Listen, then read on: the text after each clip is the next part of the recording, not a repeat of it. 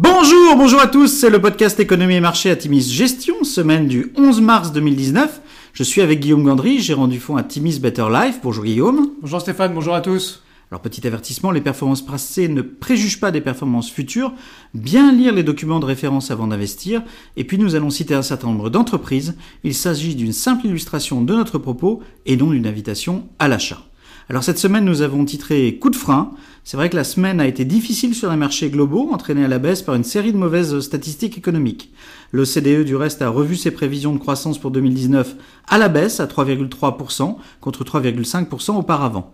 La baisse des exportations chinoises de 20,7% en février a fait tanker les marchés mercredi, avec un impact notable sur les marchés émergents.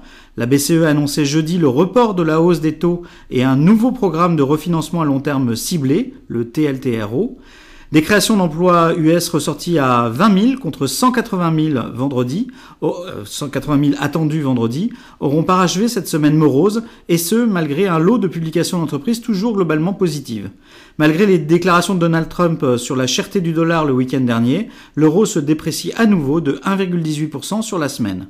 Sur la semaine, le CAC 40 se replie de 0,7%, le SP500 de 2,2% et le Nasdaq de 2,5%.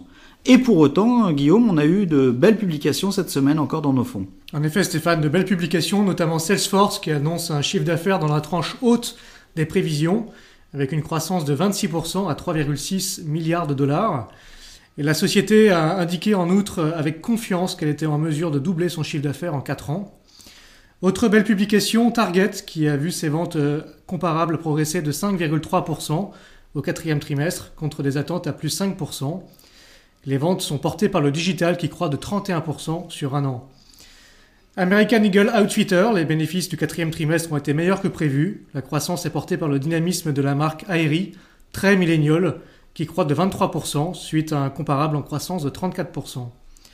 Et puis Essilor Luxotica euh, présente des comptes euh, réunis pour la première fois depuis la fusion. Euh, le chiffre d'affaires pro forma est en hausse organique de 3,2% à 16,2 milliards d'euros. Mais l'organisation assez illisible de la gouvernance inspire peu et le titre a été sanctionné. Alors en conclusion, les perspectives de court terme inquiètent avec devant nous un Brexit au contour toujours aussi incertain et une économie globale qui continue à décélérer. Nous allégeons nos positions actions dans nos fonds d'allocation après un beau parcours de début d'année. Pas de raison de paniquer, l'accord sino-américain sur le commerce reste devant nous et les banques centrales déploient des discours particulièrement accommodants. Et puis même si le cycle n'est pas terminé, les publications étaient euh, dans l'ensemble favorables aux valeurs de vos fonds et à nos thématiques. Nous notons toutefois la prudence de plusieurs équipes de management qui revoient leurs euh, à la baisse.